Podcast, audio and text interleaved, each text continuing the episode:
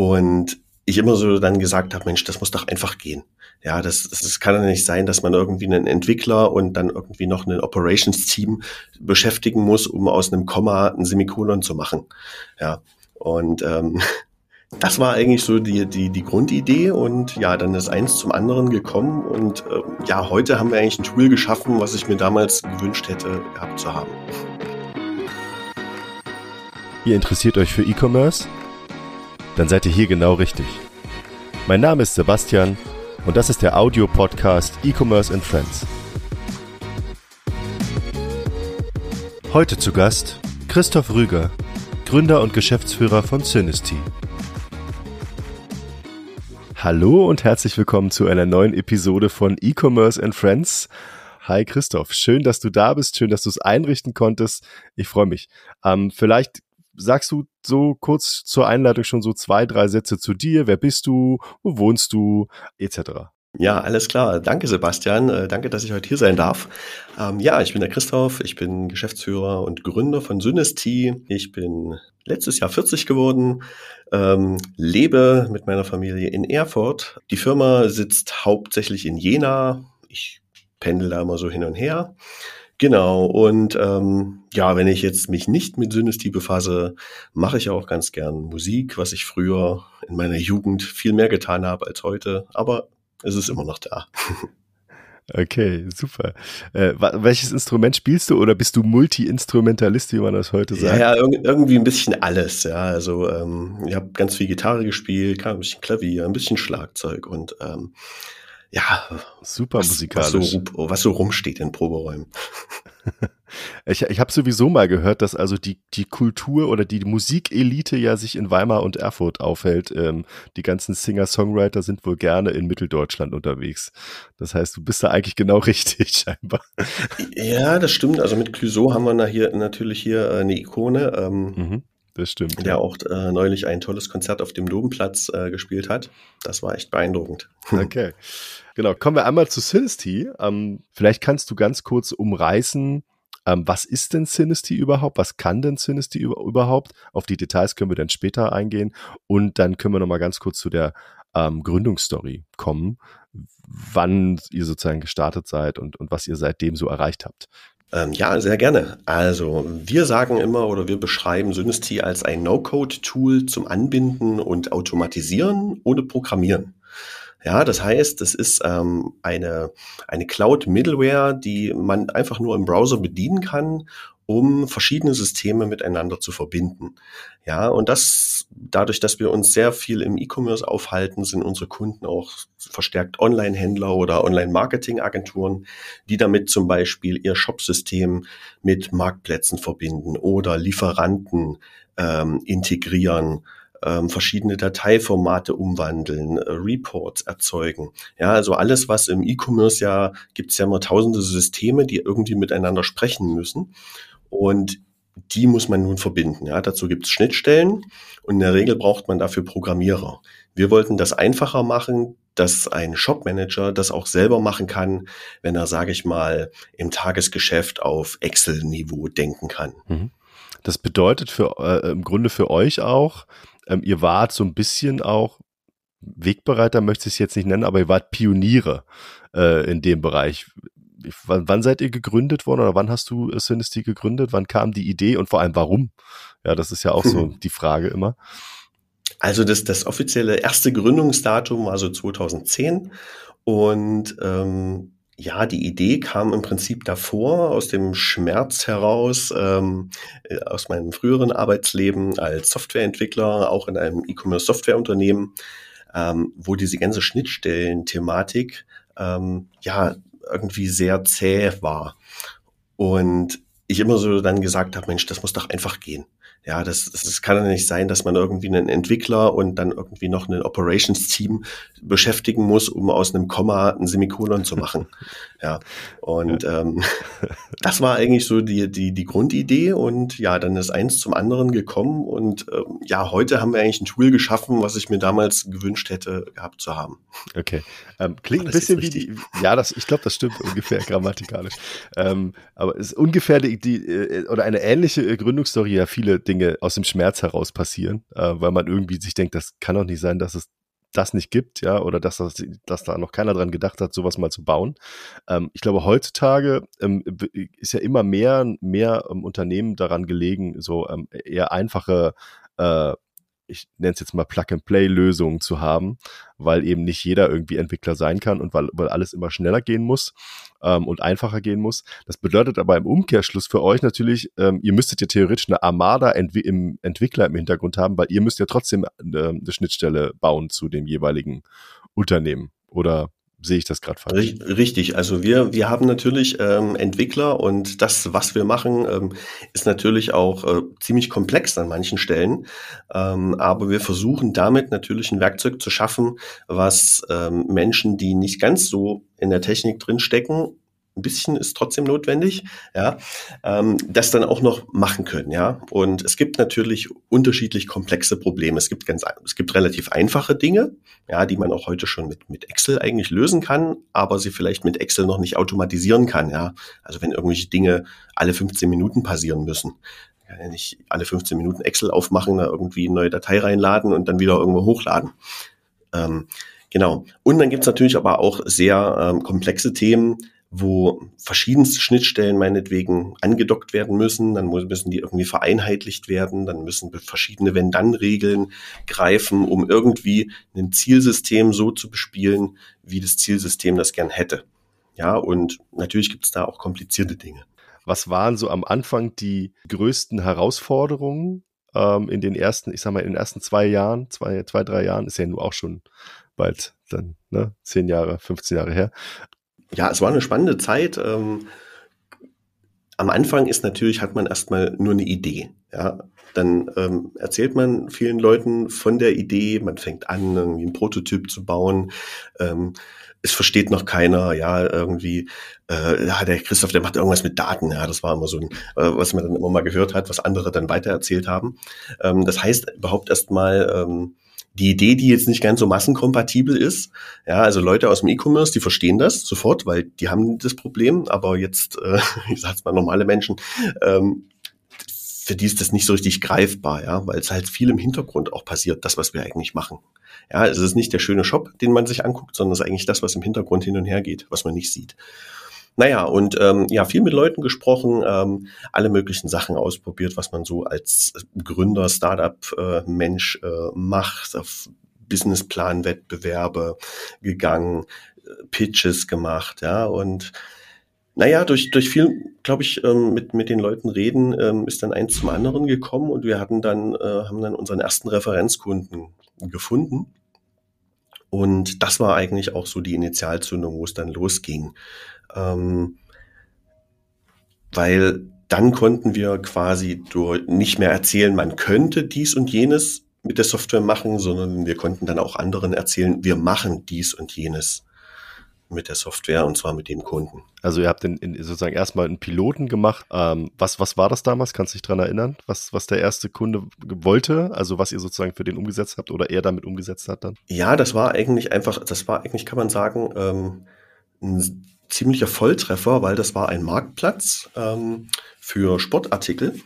Und genau, die wollten halt einen Marktplatz machen und ähm, wollten dementsprechend auch viele Händler an diesen Marktplatz anbinden und haben eine Lösung dafür gesucht. Und ja, wie es der Zufall so wollte, sind wir äh, sind wir das geworden, also dieser Adapterstecker, der eigentlich die ganzen Online-Händler mit diesem Marktplatz verbindet, mit allen Themen, die da dazugehören. Ja, das, der Haupt, das Hauptproblem am Anfang war einfach ähm, dass jeder, jeder Händler irgendeine unterschiedliche Datei geschickt hat mit den Artikeln, die da drauf sollten. Ähm, der eine eine Excel, der andere eine CSV. Ähm, die waren mehr oder weniger kaputt manchmal. Ähm, der andere hatte eine XML, der andere hatte eine API-Schnittstelle oder ein anderes System. Ja, und das waren so die ersten Baustellen, ja. Und dann war es da auch der Weg zurück. Okay, der eine wollte die Bestellung des Marktplatzes dann so haben, der andere wieder als XML, keine Ahnung. Und Genau, das war eigentlich ein idealer ähm, Showcase, weil ganz viele Probleme dann damit abgehandelt werden konnten und für uns ziemlich gute Geschichte, eigentlich da auch zu sehen, was, was will der Markt. Mhm. Also ihr konntet euch ähm, anfangs auch gut ausprobieren, schauen, wo, wo, wo sind dann überhaupt die Use Cases, wo man das anwenden kann, wo es sinnvoll ist und wie, wie man dann damit umgeht. Äh, wir kommen gleich nochmal auf jeden Fall auf, auf das Produkt. Ähm, Synesty Studio heißt es, glaube ich, bei euch. Ähm, Synesty an sich ist der Name ähm, des Unternehmens. Korrekt. Ähm, ja um es jetzt nochmal korrekt auszudrücken, ja, äh, Synesty Studio. Mhm, kommen wir gleich nochmal auf das Produkt und die einzelnen Funktionen. Da können wir nochmal genau schauen, okay, was, wir haben ja gerade gehört, es gibt ja Artikeldatentransfer, dann gibt's Orderdaten, dann gibt's unterschiedliche Stammdaten wahrscheinlich, die man irgendwie hin und her, dann gibt's sogar bei euch, glaube ich, Mapping kann man machen im, im, im Synesty Studio. Ganz, ganz viele Sachen können wir gleich nochmal drauf eingehen. Ich würde gerne noch ein bisschen äh, chronologisch bleiben bei der, bei der Gründung und bei den einzelnen mhm. Meilensteinen. Ich habe jetzt verstanden, in den ersten zwei Jahren erster Kunde live, viele Erfahrungen gesammelt, äh, am Anfang Pitches gemacht äh, bei Gründungswettbewerben etc. Wie habt ihr es am Anfang finanziert? Ich hatte jetzt Pitches gehört. Wart ihr fremdfinanziert oder hast du es gebootstrapped oder ähm, hast du noch irgendwie was auf der hohen Tasche, äh, Kante gehabt, wo du gesagt hast, das feuer ich da jetzt rein? Ähm, war der finanzielle Aufwand überhaupt groß am Anfang, das umzusetzen? Ähm, also Synesty ist gebootstrapped. Ähm, der finanzielle Aufwand, ähm, ja, kommt drauf an, wie man das sieht. Also ich denke, in der Softwarebranche, wenn man eine Softwareidee hat, äh, ist eine ganz gute, äh, ganz gute Umgebung, um mit wenig Kapital zu starten, weil man braucht im, im Grunde genommen seine Ideen, Laptop und ähm, irgendwie Know-how, wenn man es selber kannte. Dadurch, dass ich Softwareentwickler war, ähm, konnte ich relativ viel selbst machen ähm, am Anfang. Und ähm, ja, finanziert habe ich das im Prinzip. Am Anfang habe ich als Freelancer nebenbei noch gearbeitet, ähm, nachdem ich meinen alten Job da geschmissen hatte und äh, mich Synesty äh, zuwenden wollte. Ja, und trotzdem muss man natürlich nebenbei noch irgendwie seine Brötchen verdienen. Genau, aber dadurch konnte ich das ganz gut querfinanzieren und dann kam eins zum anderen. Ähm, der erste Praktikant, der erste, die erste Diplomarbeit damals noch und dann auch der erste Mitarbeiter dann der erste Kunde und so kam eins zum anderen. Okay. Äh, den ersten Mitarbeiter, kannst du dich noch daran erinnern, in welchem Jahr war das? War das auch in den ersten zwei Jahren oder erst danach? Ja, das war 2012. Wie viele Mitarbeiter hast du jetzt? Und, und vor allem, wie teilen sich die auf? Hast du auch ähm, externe, die äh, mitentwickeln oder ist das alles sozusagen in-house bei euch? Ähm, ja, wir sind, wir sind zehn Mitarbeiter. Ähm, und äh, wir arbeiten auch mit externen zusammen in unterschiedlichsten Bereichen, ähm, aber hauptsächlich ähm, aktuell so im, im Marketing, sag ich mal. Ja, wir arbeiten mit einer Online-Marketing-Agentur zusammen und mit Textern. Ähm, und ja, je nachdem, was, was gerade so gebraucht wird. Ähm, ansonsten teilen wir uns auf ähm, in also am Anfang war es halt so, wie es wie es immer so ist in Startups, da macht jeder alles und dann ist das so ein bisschen, hat sich das aufgeteilt in äh, ein paar Kollegen, die äh, Kundenservice machen. Ähm, mittlerweile sagt man, glaube ich, Customer Success Team. Und ähm, genau, dann äh, äh kümmern äh, das da verschmilzt auch so ein bisschen äh, Marketing und Vertrieb, muss man sagen. Es gibt aber trotzdem noch eine Kollegin, die macht Marketing und koordiniert die externen. Ähm, und ja, dann die Entwicklung Genau, ja. Ja, und äh, ich, Entschuldigung, ich halte die, äh, ich die Fäden so ein bisschen zusammen und bin der Springer zwischen, zwischen allen. Okay. Ähm, wie, wie, wie ist das, wenn du sagst, ihr seid zehn Mitarbeiter? Ähm, wo ist sozusagen die Hauptlast? Also, wo hast du das Gefühl, ist der meiste Aufwand? Ist es in der Weiterentwicklung vom Produkt? Ist es eher im Customer Success Bereich? Ähm, ist es ähm, eher Marketing? Wie, wie, wie, ist so dein Gefühl in den letzten Jahren geworden? Oder wie hat sich entwickelt? äh, entwickelt? Vom, am, am Anfang war es wahrscheinlich eher Produktentwicklung, Vertrieb. Ähm, hat sich das gewandelt? Ist es irgendwo gekippt? Ja, also am Anfang musste man natürlich extrem Gas geben, überhaupt erstmal was zu erschaffen. Ja, da war, war erstmal Produktfokus. Ähm, in der letzten Zeit ähm, äh, shiftet sich das, glaube ich, ein bisschen mehr Richtung Marketing. Ähm, ja, dass wir da versuchen, mehr Gas zu geben. Ähm, das ganze Thema Online-Marketing. Ich, also ich glaube, da ist ein bisschen so ein, so ein Shift entstanden. Ähm, produktseitig ähm, haben wir Dinge, die wir, die wir gut können, ähm, haben auch eine gute Kundenbasis, um da arbeiten zu können. Ähm, Support läuft auch äh, okay, da haben wir viel Erfahrung gesammelt in den letzten Jahren auch. Ähm, und ich denke, da sind wir auch ziemlich gut, weil wir immer ein Ohr am Kunde haben und auch schauen, okay, was sind eigentlich gerade die Probleme? Können wir irgendwas machen, damit das nicht mehr passiert? Und ähm, ja, Das würde ich jetzt mal so grob zusammenfassen. Okay, es hat schon so ein bisschen, bisschen verändert sozusagen von, von, es ist ja auch relativ normal. Du brauchst ja erstmal irgendwie eine Kundenbase, ähm, an die du rankommst und dann entwickelt sich das normalerweise auch nicht von alleine, aber zumindest leichter weiter. Ähm, das wäre jetzt ein ganz guter Aufhänger für meine nächste Frage. Ähm, wie, das ist zwar jetzt schon ein bisschen vorgesprungen, weil eigentlich wollen wir noch Produkte und Funktionen uns mal anschauen, aber es würde mich schon interessieren in dem Zusammenhang. Ähm, über welchen Weg kommt ihr an eure Kunden normalerweise? Und vor allem, habt ihr so einen direkten Kontakt? Also habt ihr jemanden, der zum Kunden hinfährt, dem das vorstellt? Oder ist es so ein, Bilby ist ja im Self-Service mehr aufgehangen. Das heißt also, der Kunde sucht was, findet uns, registriert sich, kann im Grunde loslegen. Ist das bei euch ähnlich oder braucht man irgendwie drei Wochen Onboarding erstmal, bevor man da loslegen kann mit Synesty Studio? Ähm, das ist ähm, ziemlich genauso bei uns. Also der Fokus ist, Synesty ist ein Self-Service-Tool. Ähm, wir möchten ein Tool erschaffen, ähm, womit unsere Kunden ihre Probleme selber lösen können. Ja, es ist ein Baukasten, wie so ein Lego-Baukasten. Und ähm, dadurch kommen die Kunden eigentlich auch. Also wir werden ziemlich gut bei über Google gefunden. Ähm, wir profitieren von Partnerschaften, die wir in den letzten Jahren geschlossen haben, wie zum Beispiel ja mit mit Partnern wie euch jetzt, ja, oder gibt ja auch noch andere Softwareunternehmen, ähm, zu denen wir bereits fertige Schnittstellen haben. Und ähm, ja, da werden wir quasi auch gern weiterempfohlen, immer dann, wenn irgendwie Kunden dieser Partner kommen und sich irgendwie andocken wollen, fällt dann gern mal unser Name. Und ja, wir haben auch Messen gemacht, ähm, vor der Pandemie äh, natürlich mehr als jetzt. Jetzt gucken wir einfach mal, wie das so weitergeht da. Ja. Und ja, also ich würde sagen, es ist viel inbound und mit dem Ziel Self-Service. Ja, das heißt, die Leute schlagen dann irgendwann auf. Entweder haben sie eine Frage über das Kontaktformular und dann ähm, geht die Kommunikation los. Aber nein, wir wir fahren eigentlich nicht zu irgendjemandem hin im Vorfeld. Also das, wie man es vielleicht so klassisch kennt, das haben wir eigentlich noch nie gemacht. Okay, verstehe. Ähm, und das gilt sozusagen für ähm, Konzerne wie für Mittelständler, die es nutzen wollen, ist es eigentlich egal. Es geht wahrscheinlich dann nur so ein bisschen um, ähm, wie wende ich es am besten an in meinem Setup, was ich gerade habe. Also ich habe irgendwie eine Idee, was ich machen möchte und frage dann eher bei euch nach, würde das aus eurer Sicht gehen, das so Exakt, zu nutzen? Genau. genau, okay, verstehe. Genau, also es ist sicherlich auch mal vorgekommen, wo wir mal äh, wohin gefahren sind, ja, und haben mal einen Workshop gegeben, ja. Aber das würde ich sagen, waren die Ausnahmen. Ähm, das, das kommt immer drauf an, aber mittlerweile geht durch, durch Videotelefonie einfach so viel. Äh, und im Grunde genommen geht es darum, erstmal Fragen zu klären. Man kann mal was zeigen, eine Demo machen. Da muss heute keiner mehr irgendwie durch, durch, durch Deutschland fahren. Das klingt jetzt für mich auch so, da können wir noch mal ganz kurz den Bereich Mitarbeiter abgrasen, ähm, dass ihr äh, eigentlich kein Sales-Team in dem Sinne habt, sondern du bist wahrscheinlich eher so für Sales mehr oder weniger zuständig äh, und hast so den Hut auf ähm, und der Rest macht halt wirklich Marketing, wahrscheinlich Performance Marketing, äh, Business Social Media und ähm, Customer Support, Customer Success. Ähm, da gibt's, gibt's ja so, so kann man so kann man das sagen. Okay, genau. okay. Ähm, arbeitet ihr alle an einem Standort oder seid ihr auch mittlerweile nur noch remote unterwegs, so wie wir? Also es gibt schon den Standort Jena als Hauptstandort, ähm, aber wir sind auch so ein bisschen gemischt remote. Also ich bin eigentlich der, der am meisten remote ist. Dadurch, dass ich in Erfurt lebe, bin ich auch meistens hier. Ähm, wir hatten bis vor kurzem noch einen Mitarbeiter in Berlin.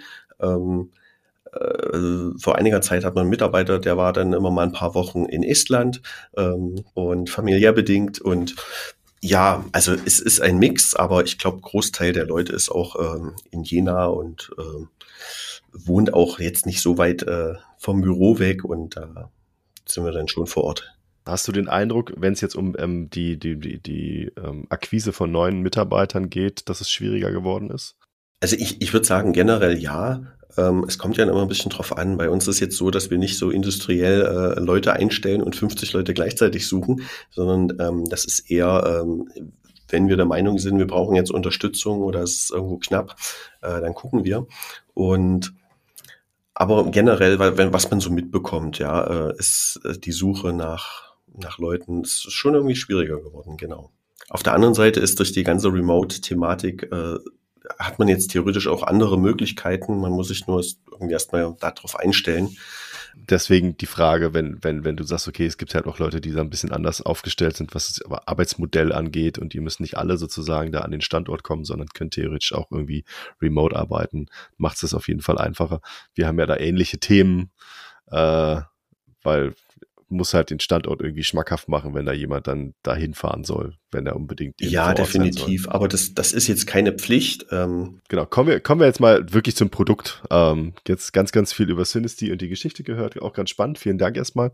Ähm, vielleicht kannst du mir einen groben Abriss geben. Also das, soweit es möglich ist, ohne dass man es sieht. Das ist ja immer so ein bisschen das Problem.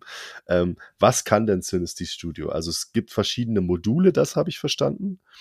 Ähm, welche Module sind das und wie gehe ich damit um? Nehmen wir jetzt mal als Beispiel, ich bin irgendwie, ich bin ein Händler und ich will unbedingt auf, weiß ich nicht, ich will mich andocken an zwei Plattformen, an zwei Marktplätze und ähm, brauche irgendwie einen Konnektor und möchte sowohl meine Daten, meine Artikel äh, da irgendwie live bekommen, das heißt die Artikeldaten in deren PIM-System oder deren Shop irgendwie schieben, als auch äh, meine Bestände und andere Daten äh, oder Statusmeldungen hin und her schieben. Was mache ich? Was gibt es für Möglichkeiten? Genau, du hast eigentlich gerade schon ein ziemlich klassisches Problem beschrieben. Ja, es gibt irgendwo ein Quellsystem, ja, da kommen Daten her, ähm, die sollen irgendwo hin und zwischendrin muss aber noch irgendwie was damit gemacht werden, damit es für das Zielsystem passt. Und ähm, ja, dafür, dafür gibt es verschiedenste Module. Man könnte jetzt sagen, okay, wie kommen die Daten aus meinem Quellsystem? Nehmen wir mal eine relativ einfache äh, gedankliche Sache. Äh, jeder Online-Händler weiß eigentlich, was CSV-Dateien sind, ja, also sowieso Excel-Dateien, so Textdateien. Ähm, die fallen irgendwo aus einem System raus das kann ein PIM sein, das kann ein Lieferant sein oder ein bestehendes ERP. Ähm, als Daten, jetzt braucht man einen Datenaustausch. Synesty kann da die Daten sich zum Beispiel von, per FTP ziehen. Ja, da gibt es also ein Modul, ein Step heißt das, der heißt FTP Download. Ähm, man könnte aber auch Dropbox, Google Drive, irgendwas anderes nehmen. Dafür gibt es auch Konnektoren. So, dann wird die Datei runtergeladen. Ähm, dann kann man im nächsten Schritt sagen, okay, lese mir die ein, die ist semikolon getrennt. Und dann hat man so eine Tabelle vor sich und dann kann man loslegen mit dem Mapper. Ja, so heißt das bei uns. Und das ist eigentlich so das Haupttool, wo man dann irgendwie sagt, ähm, ich möchte mit den Quelldaten irgendwie ein bestimmtes Zieldatenformat draus machen. Da muss noch in irgendeiner Spalte der Preis umgerechnet werden, noch eine Wenn-Dann-Formel rein. Ähm, es muss irgendwas rausgefiltert werden, äh, alle Nullpreise oder alle Artikel ohne Bilder entfernen. Ja, und wenn man das dann hat, dann kann man sagen, okay, wo sollen die Daten hin? Ähm, zum Beispiel nehmen wir mal an, ich möchte die Daten, äh, ich möchte in Bilby meine Artikelbestände jetzt pflegen. Ja, dann gibt es einen Step, der heißt irgendwie Bilby Update Stock und Price. Und dann könnte ich sagen, okay, mein Preis, der steht in dem Feld, meine Artikelnummer in Bilby steht in dem Feld und mein Bestand steht in dem Feld. Dann kann man das einmal durchlaufen lassen und wenn es geklappt hat, dann kann man sagen, okay, dieser Prozess soll jetzt zum Beispiel jede, jede Stunde passieren. Ja, und das ist eigentlich so ein bisschen die Denke. Und Synesty ist immer in der Mitte und die Daten kommen irgendwo her, gehen irgendwo hin und in der Mitte passiert irgendwas. Das ist eigentlich das Grundprinzip. Das heißt, man baut sich sogenannte Flows zusammen, die man dann automatisiert. Und was die Leute dann damit machen, ist abgefahren denn Leute kommen auf Ideen wie, wie bei so einem Lego-Baukasten und bauen sich damit Dinge, an die wir nie gedacht haben. Aber dadurch, dass es kleine Module sind, geht das. Wenn du sagst Mapping, ja, also wenn wir jetzt mal auf die Artikeldaten schauen. Das heißt also, ihr wisst im Hintergrund für die, für das Ziel, ihr kriegt die Quelldaten, wisst für das Ziel, welche, da, welche Werte dort vorgegeben sind und die Kunden mappen dann sozusagen auf den Wert ihren eigenen. Das wird dort hinterlegt. Das kriegt ihr vom, vom, vom Zielsystem. Da wisst ihr sozusagen. Genau, da, bei manchen Zielsystemen ist das so, richtig, genau. Da, da sieht man dann die erlaubten Zielwerte ähm, und kann dann auswählen. Ähm, man könnte jetzt aber auch beliebige Zielsysteme, die Synesty nicht kennt, anbinden. Dann muss man sich selbst darum kümmern, dass man dort die richtigen Werte reingibt. Ja, Das heißt also, es ist auch die Möglichkeit, dass ich individuell einfach mir äh, eine Tabelle zurechtbastle und sage, das schicke ich jetzt, weil ich da eine Vorgabe bekommen habe, irgendwie über eine Datei, schicke ich dann dahin und dann können die damit arbeiten und ich kriege dann entsprechend, äh, kriege ich irgendeine Rückmeldung, dass es da angekommen ist? Ähm, Gibt es da irgendeinen Abgleich oder wie funktioniert das? Wie kann ich mir das vorstellen? Ähm, das, das kommt aufs Zielsystem drauf an. Also wenn das Zielsystem zum Beispiel eine API ist, also äh, oft liest man REST API, ähm, dann gibt's irgendwelche Rückmeldungen, die man dann bekommt äh, über Erfolg oder Nicht-Erfolg. Da steht dann auch meistens irgendwie dabei, was geklappt hat oder nicht. Und das kann man dann irgendwie nutzen, um darauf zu reagieren. Das ist bei jedem anders.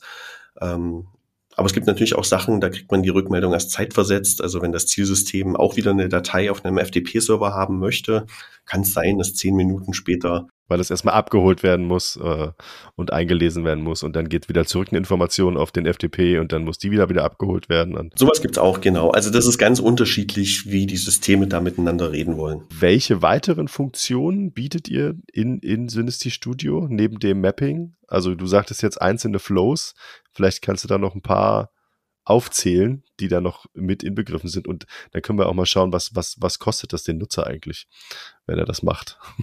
Ja, sehr gern. Ich versuche das mal. Ist wahrscheinlich ein bisschen schwierig, wenn man es nicht sehen kann. Also ähm, es gibt verschiedene äh, Worte und Begriffe, die, äh, sage ich mal jetzt Synesti beschreiben, was es da so gibt. Also der Flow ist erstmal der Proz ein Prozess, eine Integration, die man bauen will, wie so ein Kochrezept. Ähm, das besteht aus Steps. Steps sind Schritte, die irgendwas tun, ähm, wie zum Beispiel FTP-Download, Mapping, FTP-Upload, Datei einlesen. Ähm, ja, das kann man beliebig lang bauen. Ja, man hat immer ein kurzes Rezept oder ein langes. Und dieses, diesen Prozess kann man automatisieren. Jetzt gibt's noch ein paar andere Sachen, wie zum Beispiel ähm, sogenannte Übersetzungstabellen. Die heißen bei uns Mapping Sets. Die kann man pflegen, wenn man zum Beispiel, nehmen wir mal an, man hat ein Feld, da steht eine Kategorie drin, äh, Damenschuhe, Größe 35 und das Zielsystem möchte da aber gern irgendwie eine Eins draus haben. Ja, dann kann man so diese Übersetzung hinterlegen, kann man in den anderen Prozessen einbinden. Und das Letzte, was es noch gibt, sind äh, sogenannte Data Stores. Ähm, das sind wie Datenbanken. Also man kann sich es optisch als Excel-Tabelle vorstellen, wo man Daten zwischenparken kann. Das muss man nicht nutzen, aber es gibt Fälle, wo man das nutzen könnte, nämlich immer dann, wenn man sich irgendwas merken muss. Also wenn ich zum Beispiel wissen will, welche Artikel kamen denn gestern und die heute nicht mehr kommen, ja, um dann zum Beispiel solche Deltas zu ermitteln, ja, oder wenn ich nur Artikel an ein Zielsystem übermitteln möchte, wo sich der Bestand auch geändert hat, meinetwegen, um irgendwie Daten zu sparen, ja, dann könnte man dort Daten zwischenspeichern. Ja, Leute nutzen das Feature zum Beispiel auch für unterschiedlichste Sachen. Einige nutzen es so als Mini-PIM und bauen sich da so eine Artikel-Master-Datenbank auf ja, aus der sie dann, ähm, die sie anreichern aus verschiedenen Systemen und andere Systeme dann wieder befüllen. Okay, sie also sparen also da, sich sozusagen ein, ein, ein PIM, eine Datenbank und nutzen euch einfach, missbrauchen euch einfach dafür und ähm, geben es dann weiter, sozusagen. Möglich wäre das, ja. Also ich meine, wir sind, wir würden niemals sagen, dass wir ein PIM-System sind, weil ein PIM natürlich noch viele tolle Sachen mehr kann, aber teilweise wird es manchmal wahrscheinlich so genutzt, ja. Was kostet mich sowas? Also in der Grund, Ausführung. Ich weiß gar nicht, was habt ihr für ein, für ein äh, Preismodell? Ist das ein Trial-Modell oder so Freemium-Modell oder wie fahrt ihr da? Ähm, es, ist, es ist ein bisschen Freemium, aber äh, nicht ganz. Also wir, wir fahren den Ansatz, es soll alles erstmal ausprobierbar sein. Ja, das heißt, man registriert sich kostenlos und kann erstmal alles nutzen und ausprobieren. Aber wir schneiden nach 25 Zeilen ab. Ja, das heißt, ich kann erstmal nicht mehr als mit 25 Produkten zum Beispiel irgendwas machen wem das reicht, ähm, feel free. Ähm, aber in der Regel, sage ich mal, ähm, einem Online-Händler, der hat mehr als 25 Artikel, mit denen er irgendwas ja, muss. Jetzt bei uns in der, in der Kunden, äh, in der Kundschaft würde ich sagen, gibt es einige, die relativ wenige Produkte haben, aber recht viel Umsatz machen. Genau, es gibt da dann sicherlich noch ein paar andere Limits ähm, äh, in dem in dem Free-Paket äh, oder eigentlich einfach in diesem Free-Zustand, in dem man am Anfang ist. Aber uns geht es darum, dass jeder das ausprobieren können soll ähm, um sich ein Bild zu machen, ist das überhaupt was, was ich brauche. Und danach geht's ab 10 Euro los in unserem Go-Paket. Ähm, da, das ist wirklich für die, ähm, für die, die ganz wenig, ganz einfache Dinge machen wollen. Eine Datei, von FTP runterladen und die meinetwegen in eine Google Spreadsheet-Tabelle ähm, importieren und dazwischen vielleicht noch irgendwie was rausfiltern. Die können ähm, ab 10 Euro starten. Ähm, dann gibt's sogenannte Add-ons, die kann man sich dazu buchen. Ähm, das Bilby Add-on kostet zum Beispiel 20 Euro. Ähm, da könnte man dann ähm, weitere Dinge tun, was man halt bei Bilby so macht. Bestellungen abrufen, Beständepreise updaten. Beim Bilby Add-on habt ihr was Cooles, was ihr äh, uns äh, schenken möchtet, habe ich gehört. Wer bis Ende des Jahres das Bilby Add-on bucht, ähm, kriegt das für, also muss drei Monate lang nichts bezahlen. Richtig coole Sache. Ähm, packe ich in die Show Notes, ja, für alle ZuhörerInnen. Äh, wenn ihr Interesse habt, es erstens mal auszuprobieren, ihr habt gehört, also ihr könnt es sowieso kostenfrei ausprobieren, ob das was für euch ist. Ähm, und ihr könnt es dann sogar, wenn ihr es äh, bucht, das Baby Add-on drei Monate kostenfrei nutzen. Findet ihr alles in den Show Notes, genau. So, sorry, jetzt habe ich dich unterbrochen. Genau, das, das gibt's auf jeden Fall. Ähm, das kann man ausprobieren. Und ähm, preislich sind wir dann wahrscheinlich schon nach oben offen, weil das nach, ich glaube, nach Flows abgerechnet wird oder nach Steps abgerechnet wird, oder? Richtig, genau. Es geht äh, um die Anzahl, also eine Größe ist die Anzahl Connector Steps. Das sind alle Steps, die irgendwie Daten irgendwo herholen oder für ein Zielsystem erzeugen äh, oder und dorthin laden. Ähm, das heißt im Prinzip, wie viele Systeme und wie viele Prozesse möchte ich ähm, integrieren. Ähm, die andere Geschichte sind äh, Datenbankzeilen. Also wenn ich dieses Data Store Feature nutzen möchte, um Daten zwischenzuspeichern, ähm, äh, ist das eine Größe und die andere Größe ist der Datentraffic. Ja, also es ist äh, äh, teurer, wenn ich ganz viele Daten, ganz viele Megabyte, Gigabyte hin und her schiebe oder einfach nur weniger. Und ähm, das Ganze geht immer los mit solchen Paketen. Ja, und ich sage mal in der Regel ähm, beginnen die Leute in diesem Go-Paket. Und das nächste wäre dann das Plus-Paket für 279 Euro. Da ist dann schon relativ viel drin, um ja, so einen klassischen E-Commerce-Kunden äh, oder so eine Integration zu bauen. Und ähm, ja, die, die dann schon länger dabei sind, äh, die wechseln dann irgendwann auf das Professional-Paket, weil das hat noch mehr und noch größere Limits und ein paar Enterprise-Features, die man in dem Bereich braucht. Wenn ihr euch ähm, als ZuhörerInnen äh, dafür interessiert, ähm, Synesty zu nutzen, geht ihr gerne auf synesty.com. Ähm, findet ihr auch in den Show Notes. Schaut euch das gerne an. Mit Sicherheit äh, wird euch Christoph beziehungsweise die Kollegen von Christoph werden euch ja gerne auch Auskunft geben. Ich verlinke auch Christoph in den Show Notes, ähm, wie jeden Gast. Ähm, ihr müsst ihn jetzt nicht alle bombardieren mit Nachrichten, aber ich glaube, äh, wenn er eine Nachricht bekommt und die Frage beantworten kann, dann macht er das auch. Ähm, mich würde jetzt noch interessieren, ähm, wie viele Kunden habt ihr denn aktuell, die das nutzen? Trackt ihr das in irgendeiner Weise, ähm, wie da der Churn ist? Ähm, ist? Es ist ja eine Sache, die man theoretisch ja einmal nutzen kann und dann nutzt man sie nicht mehr. Oder ist das, ist das was, wo viele Leute ausprobieren und sich nicht sicher sind? Ähm, wie, wie lange bleiben die Kunden, die ihr habt, so eure Kunden? Kannst du das sagen? Also ist das, ist das eine Sache, aus der sie auch rauswachsen, weil sie dann was Größeres brauchen irgendwann? Oder ist das was, was ich nutzen kann, egal welche Unternehmensgröße ich habe? Aus deiner Sicht? Also ich würde erstmal den letzten Satz unterschreiben. Also wir haben sowohl kleine als auch ziemlich große, ähm, über die wir manchmal nicht reden dürfen. ähm, okay. Leider. Und ähm, ja, ich meine, die Probleme äh, haben kleine wie große und mittlere. Ich würde sagen, es ist alles dabei. Ähm, ich kann jetzt keine genauen KPIs nennen. Ja, wir haben eine mittlere dreistellige Anzahl an Kunden, ähm, ungefähr doppelt bis dreimal so viel User. Ja, weil jeder, jede Firma kann mehrere Mitarbeiter haben, die dann auch mit dem Tool arbeiten und ja, es ist halt so, dass, dass Leute, die dann ähm, einmal auch Prozesse eingerichtet haben, äh, die dann laufen, äh, die ändern dann auch nichts dran. Ja, das heißt, ähm, die Kunden, die ähm, erfolgreiche Integrationen gebaut haben, die bleiben auch relativ lang dabei. Also ich würde sagen, die, die ältesten Kunden sind irgendwie noch von 2013 haben wir noch welche. Ja. Und die natürlich da auch immer noch mal fragen, ja, gibt's was Neues? Ähm, äh, kann man was Neues anbinden? Und genau. Aber dann gibt's natürlich auch Leute, die probieren es aus, ähm, stellen fest, ist nicht ganz das, was sie suchen und ähm, gehen nach zwei Monaten wieder. Das gibt's auch. Äh, mittlere dreistellige Anzahl Kunden. Das heißt also so 500, 600, 700, irgendwas in der Richtung würde ich jetzt vermuten. Genau. Ähm, reden wir dann da über Plattformen, die das nutzen und sind die dann für euch wahrscheinlich schon einen, einen Multiplikator, weil die sagen, ja, wir brauchen irgendwas, um Händler an uns anzubinden. Und wir sozusagen nutzen Synesty, um dem Händler zu zeigen, hier, so kannst du die Daten an uns schicken. Oder ist das der Händler, der euch eher sozusagen sucht, weil er eben eine Möglichkeit sucht, irgendwas zu verbinden? Kann man, gibt es da irgendwie eine Gewichtung oder so ein Archetypen? Äh, gibt es wahrscheinlich nicht. Also es gibt unterschiedliche Kundentypen, ja. Es gibt ähm, es gibt erstmal das Unternehmen selbst, ja, der Online-Händler selbst, der da Dinge selbst in die Hand nimmt.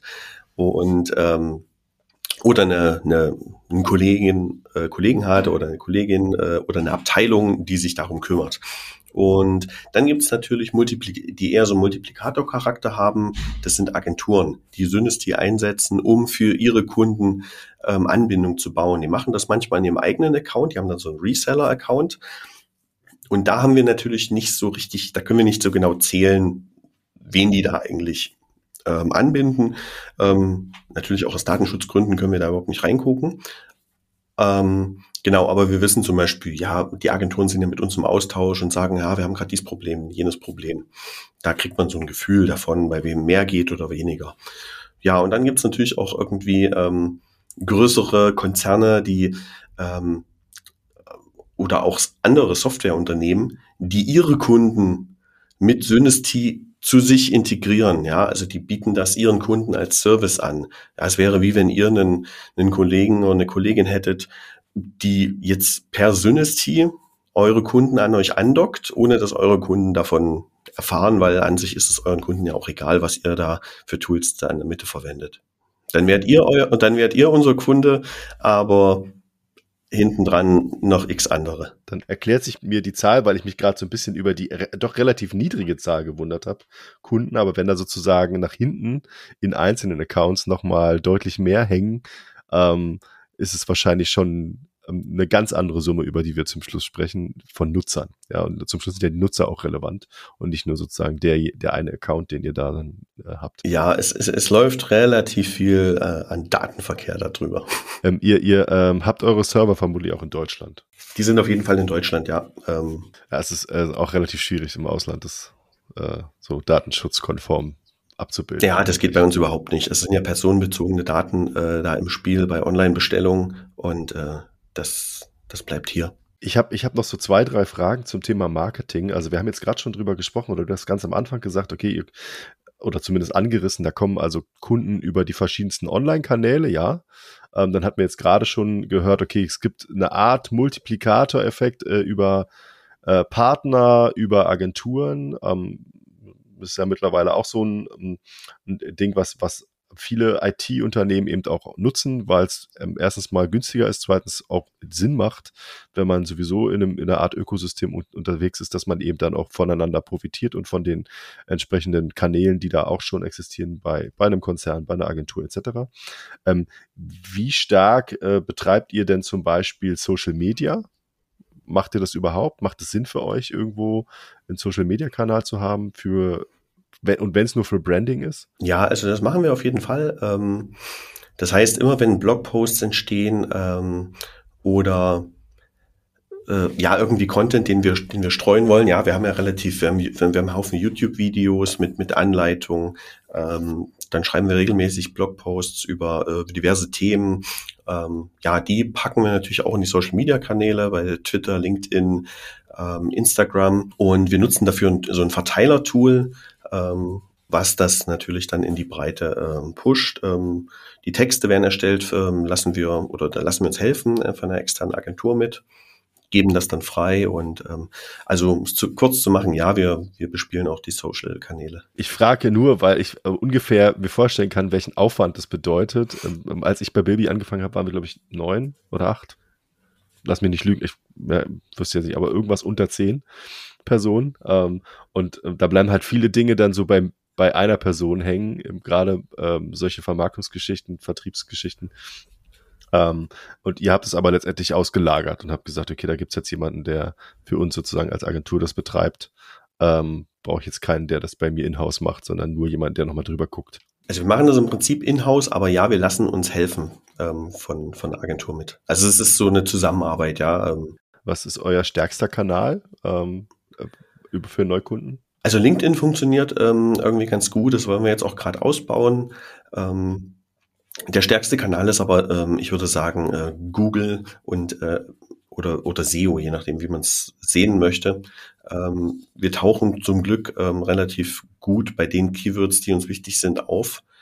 Und ähm, da kommen, kommen viel her, aber LinkedIn funktioniert auch ganz gut. Ähm, kannst du sagen, ähm, ob ihr relevanten Wettbewerb in genau dem habt, was ihr macht? Oder seid ihr im deutschsprachigen Markt oder vielleicht sogar europaweit da irgendwie einzigartig? Also in der Vergangenheit war es natürlich ein bisschen anders als jetzt. Ähm, damals, als wir gestartet sind, ähm, gab es noch nicht so viele direkte, ich sage jetzt mal Wettbewerber, ähm, die, die das Gleiche gemacht haben. Ja, also wir unterscheiden immer zwischen direkten Wettbewerbern und indirekten. Indirekten ist im Prinzip jede Agentur, die irgendwie Software-Dienstleistungen anbietet, äh, theoretisch oder auch sowas ähm, macht, weil ähm, ja aber direkte, direkte Mitbewerber sehen wir dann als Tools, Softwareanbieter, die exakt das Gleiche machen, die, die auch so ein Schnittstellenbaukasten sind. Ja, und ähm, was viele kennen, ist halt Zapier, ja, ähm, was wir aber auch ganz gerne äh, nutzen, um zu sagen, ja, das ist so ähnlich wie Zapier und dann wissen viele schon, was damit anzufangen. Ist aber nicht schlimm. Ich glaube, was uns besonders macht, ist der E-Commerce-Fokus, ähm, den wir haben, weil wir aus der E-Commerce-Welt kommen. Ähm, das ist da noch nicht so möglich. Und auch pricing-technisch sind wir für E-Commerce-Themen, wo es um Massenupdates geht, ähm, Bestände von 100.000 Artikeln alle 30 Minuten irgendwo reinpumpen, ähm, pricing-technisch ähm, wesentlich wettbewerbsfähiger, als das mit anderen Plattformen möglich ist. Ich finde aber, äh, wenn ich mir jetzt, wenn ich jetzt mal vergleiche und was, was ich so im Hinterkopf habe von Zapier, äh, dann ist das schon ein gewisser Unterschied zu dem, was ihr anbietet in, in Synesty Studio. Also das ist ähnlich, aber es ist, glaube ich, nicht so richtig vergleichbar, was jetzt so die alle Funktionen angeht oder? Das kann ich nicht genau sagen. Ich müsste mir Zapier mal wieder angucken. Ähm. Also ich hatte den Eindruck, dass ihr da deutlich mehr ähm, Leistungsumfang oder, oder Funktionsumfang habt als, als das. Also wir, wir kommen aus der anderen Richtung. Ich glaube, Zapier hat sich am Anfang auf die sehr einfachen Use Cases auch für, ich sage jetzt mal, ähm, den normalen Endanwender, mhm. gar nicht den Business-User gestürzt. Genau, ja. Äh, und wir, wir kommen aus dem Hardcore-E-Commerce-Bereich, wo, wo die Probleme einfach komplex sind und arbeiten uns jetzt langsam zu den einfachen Use Cases vor. Kannst du sagen? Vielleicht ist das der Unterschied. Ja, wahrscheinlich ist es, wahrscheinlich ist genau das. Kannst du sagen, ähm, ähm, ob eure, eure Kunden ähm, aus einer bestimmten äh, Zielgruppe bestehen? Also gerade die Händler, ob die eine bestimmte Richtung immer haben? Sind sie sehr fashionlastig oder sind die sehr, sehr auf, auf, auf bestimmte Produkte einfach äh, äh konzentriert? Oder ist das super heterogen? Das kann ich leider nicht genau beantworten, weil wir solche Sachen nicht, nicht. nicht, tracken. Wir, nicht, okay. wir, guck, wir, gucken nicht in die Kundendaten rein, also wir können das technisch gar nicht. Ähm, und ähm, weil weil Synesty ist im Prinzip völlig egal ist, was für Daten da durchgehen. Ja, es könnten theoretisch auch Baupläne für Modellflugzeuge sein. Ähm, und ähm, es ist, Synesty sieht nur Zeilen und Spalten. Und äh, deswegen tracken wir sowas nicht. Wir können es nur aus äh, Kundengesprächen ähm, sagen, aber es ist, ist, ein wilder Mix aus, aus Fashion, aus allen möglichen anderen Sachen. Also hätte ich gedacht, ihr könnt es vielleicht zumindest plattformbezogen. Da würde ich jetzt auch nochmal fragen, was für Integration habt ihr denn überhaupt? Äh, da vielleicht daran festmachen. Ähm, aber kann ich auch nachvollziehen, dass ähnliches Thema haben auch einige andere äh, äh SaaS-Companies, weil sie da eben sagen, okay, das ist jetzt nichts, wo wir da drauf gucken, weil zum Schluss ist egal, ob der Schrauben verkauft oder ob er äh, ein Kleidchen verkauft. Ähm, das sind Daten. Genau. Ähm, genau, aber können, können wir jetzt in dem Zusammenhang gleich nochmal auf Integration schauen. Was, was, sind, was wären denn so aus deiner Sicht die wichtigsten Integrationen, die ihr in, in, in Synesty anbietet, damit die ZuhörerInnen da sich vielleicht auch ein Bild von machen können, ob das eine Relevanz hat für sie oder ihn? Ja, genau. Also ähm, historisch bedingt ähm, haben wir, ähm, also die Partnerschaften, die ziemlich gut funktionieren, sind, ähm, haben für uns auch so ein bisschen Multiplikator-Charakter. Das sind ähm, äh, das sind natürlich ähm, Unternehmen wie Bilby, ja, ihr, ihr habt ja auch verschiedenste andere Systeme angedockt. Ähm, da gibt's Plenty Markets, TradeByte, ähm, dann gibt's die Shop-Systeme wie Shopify und Shopware funktioniert sehr gut und ist im deutschsprachigen Raum auch sehr stark vertreten. Ähm, aber das, das Schöne ist auch, dass, dass man mit Dynasty nicht nur ähm, Systeme anbinden kann, wofür wir schon ein fertiges Add-on haben, sondern wir haben auch einen Add-on, das heißt API Connector Tools. Und damit kann man jede beliebige REST API, ähm, die HTTP spricht, ähm, auch über Dynasty anbinden, ja, oder CSV und FTP, was ich vorhin gesagt habe, das sind, glaube ich, immer noch die am meisten genutzten äh, Konnektoren, also FTP und äh, CSV-Dateien oder Excel-Dateien. Ähm, und dann diese API-Connector-Tools für äh, die Kunden, die ein bisschen mehr technisches Know-how mitbringen, ja, teilweise auch Entwickler sind oder die Entwickler haben, ähm, die damit aber wesentlich schneller sind. Ja, also jeder Entwickler kann im Prinzip das machen, was, was man mit Synesty machen kann. Aber es ist natürlich immer eine Frage von Zeit und Geld und Aufwand. Ähm, und wenn ich mir mit Synesty so ein, äh, so ein Datenexport und Aufbereiten irgendwie in, in zehn Minuten zusammenklicken kann, so schnell hat man manchmal nicht die Entwicklungsumgebung geöffnet. Wahrscheinlich, ja. ja, wahrscheinlich ist das so.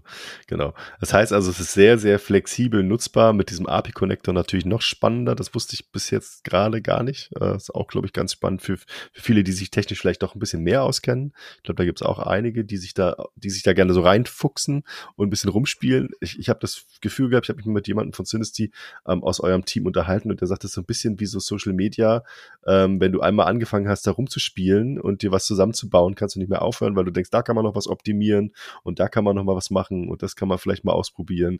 Das ist, das hat, glaube ich, auch so einen gewissen Spaßfaktor, äh, das zu nutzen und sich da was zusammenzubauen. Das hören wir gern. Ja, also wir, wir benutzen, wir benutzen uns selbst auch. Also ähm, wir machen ähm, teilweise wird äh, oder Teile unserer Buchhaltung äh, nutzen wir, um die ganzen Daten für unser Steuerbüro aufzubereiten. Ja, und das machen wir, machen wir mit uns selbst. Also wir, wir essen schon unser eigenes Dogfood. Perfekt. Ähm, das ist ein wunderbarer Abschluss für, für den Punkt äh, Marketing ähm, und, und vor allem für, für diesen gesamten Produktbereich, den wir jetzt gerade nochmal durchgegangen sind. Ähm, ich würde jetzt zum Abschluss gerne von dir wissen, äh, weil wir ja ähm, auch viel, viel über SaaS äh, und Tools und so sprechen. Was nutzt du denn oder was nutzt ihr denn ähm, so im Alltag für Tools für kleine Helferlein, Software, ähm, so, wo, wo, ohne was könnt ihr nicht leben? Vielleicht die Top 3. Genau. Äh, ich habe mir ja vorher schon mal eine kleine Liste dazu gemacht. Ähm, also ich sag mal so, im, im Office, ähm, ohne diese Google Workplace Cloud, äh, das was, was Teams bei Microsoft ist oder, oder Microsoft 365, ist bei uns das Google, also für E-Mail, Kalender, Chat und so weiter. Ähm, würde das ausfallen, hätten wir erstmal ein Problem. genau. Die Entwicklung und auch, auch Marketing, eigentlich alle arbeiten mit GitLab. Ähm, ähm, ja, ähm, in der Entwicklung nutzen wir das als Ticketsystem und, Codeverwaltung. Ähm, Im Marketing und auch im Customer Success Team nutzen wir es einfach nur für Tickets. Ja. Und ähm, das andere, wenn ich jetzt Top 3, würde ich sagen, ist ähm, unser Support-System, unser Ticketsystem. Ähm, also das, damit meine ich jetzt andere Tickets als im GitLab. GitLab sind eher Au Aufgaben. Und dann gibt's noch unser Support-System, da nutzen wir Zemet oder Zamat geschrieben, ähm, Berliner Anbieter. Äh, da lauf, läuft alle Kundenkommunikation, also von Kontaktformular bis Support, Hilfe, irgendwas geht nicht, äh, läuft dort rein. Das wären so die Top 3. Äh, auf jeden Fall jetzt wieder zwei, die ich noch nicht gehört habe. Also Google Suite ist klar, äh, oder Google Tools an sich, ja. Ähm, GitLab und, und Samat hatte ich noch nicht in, in keiner Episode. Ähm, aber auch spannend auf jeden Fall für so ein Setup. Ähm, genau. Und dann würde ich gerne noch wissen, was macht ihr denn, oder was, wir haben ja jetzt Ende des Jahres, ne? also wir laufen jetzt ganz, ganz stark in Richtung äh, wir sind jetzt in Q4, ne, ähm, laufen ganz, ganz stark in Richtung Ende des Jahres. Hm, was habt ihr denn für nächstes Jahr geplant? Gibt es da so ein paar Themen, die ganz, ganz wichtig sind äh, auf deiner Liste für eure Agenda? Auf jeden Fall wollen wir natürlich weitere Add-ons bauen ähm, und äh, wir haben auch eine große äh, interne Roadmap. Wir veröffentlichen die nicht, ähm, äh, was wir äh, am Tool verbessern, was wir da noch Neues, Tolles machen. Ja, wir machen zum Beispiel, äh, äh, heute ist wieder äh, am Donnerstag immer so eine Sprechstunde, wo wir mit Kunden auch ähm, uns in einem Google Meet treffen und mal zeigen, was machen wir so und auch mal fragen, was gibt's so für Probleme. Und da entstehen immer ganz viele tolle Ideen äh, und Input, den wir kriegen. Das landet dann natürlich auch auf unserer To-Do-Liste. Ähm, aber davon abgesehen, ähm, wollen wir das Thema Pressearbeit ähm, ausbauen und vor allem das Thema Partnermanagement. Das heißt, wir suchen, ähm, wir wollen mehr Energie reinstecken, ähm, Implementierungspartner zu finden, also sprich Agenturen, die Synesty einsetzen, äh, und ja, für sich dadurch irgendwie Projekte schicker und schneller bearbeiten können. Wenn ihr jetzt zuhört und äh, bei einer Agentur arbeitet, die sowas noch gesucht hat und die sagt, boah, das wird mir auf jeden Fall helfen in meiner täglichen Arbeit oder um Kunden glücklich zu machen, ähm, meldet euch gerne bei Synesty, meldet euch vielleicht direkt bei Christoph. Ähm, Christoph, ich danke dir, dass du heute mein Gast warst und dass du so viele spannende Insights geliefert hast zu Synesty und Synesty Studio. Liebe ZuhörerInnen, ähm, denkt dran, es gibt ähm, drei Monate Bilby Add-on gratis ähm, bis Ende des Jahres sozusagen. Wenn ihr Erstbucher seid, schaut euch das auch gerne mal an in den Shownotes. Ich wünsche euch allen noch eine schöne Restwoche. Vielen Dank fürs Zuhören und bis zum nächsten Mal. Bis bald. Dir hat diese Episode von E-Commerce and Friends besonders gut gefallen und du möchtest gerne weitere Episoden hören? Dann lass uns gerne ein Abo da. E-Commerce and Friends ist eine Produktion der Bilby GmbH. Weitere Informationen zu Bilby und Bilby Funktionen findest du auf bilby.io oder über unsere Social Media Kanäle auf Instagram, Facebook oder YouTube.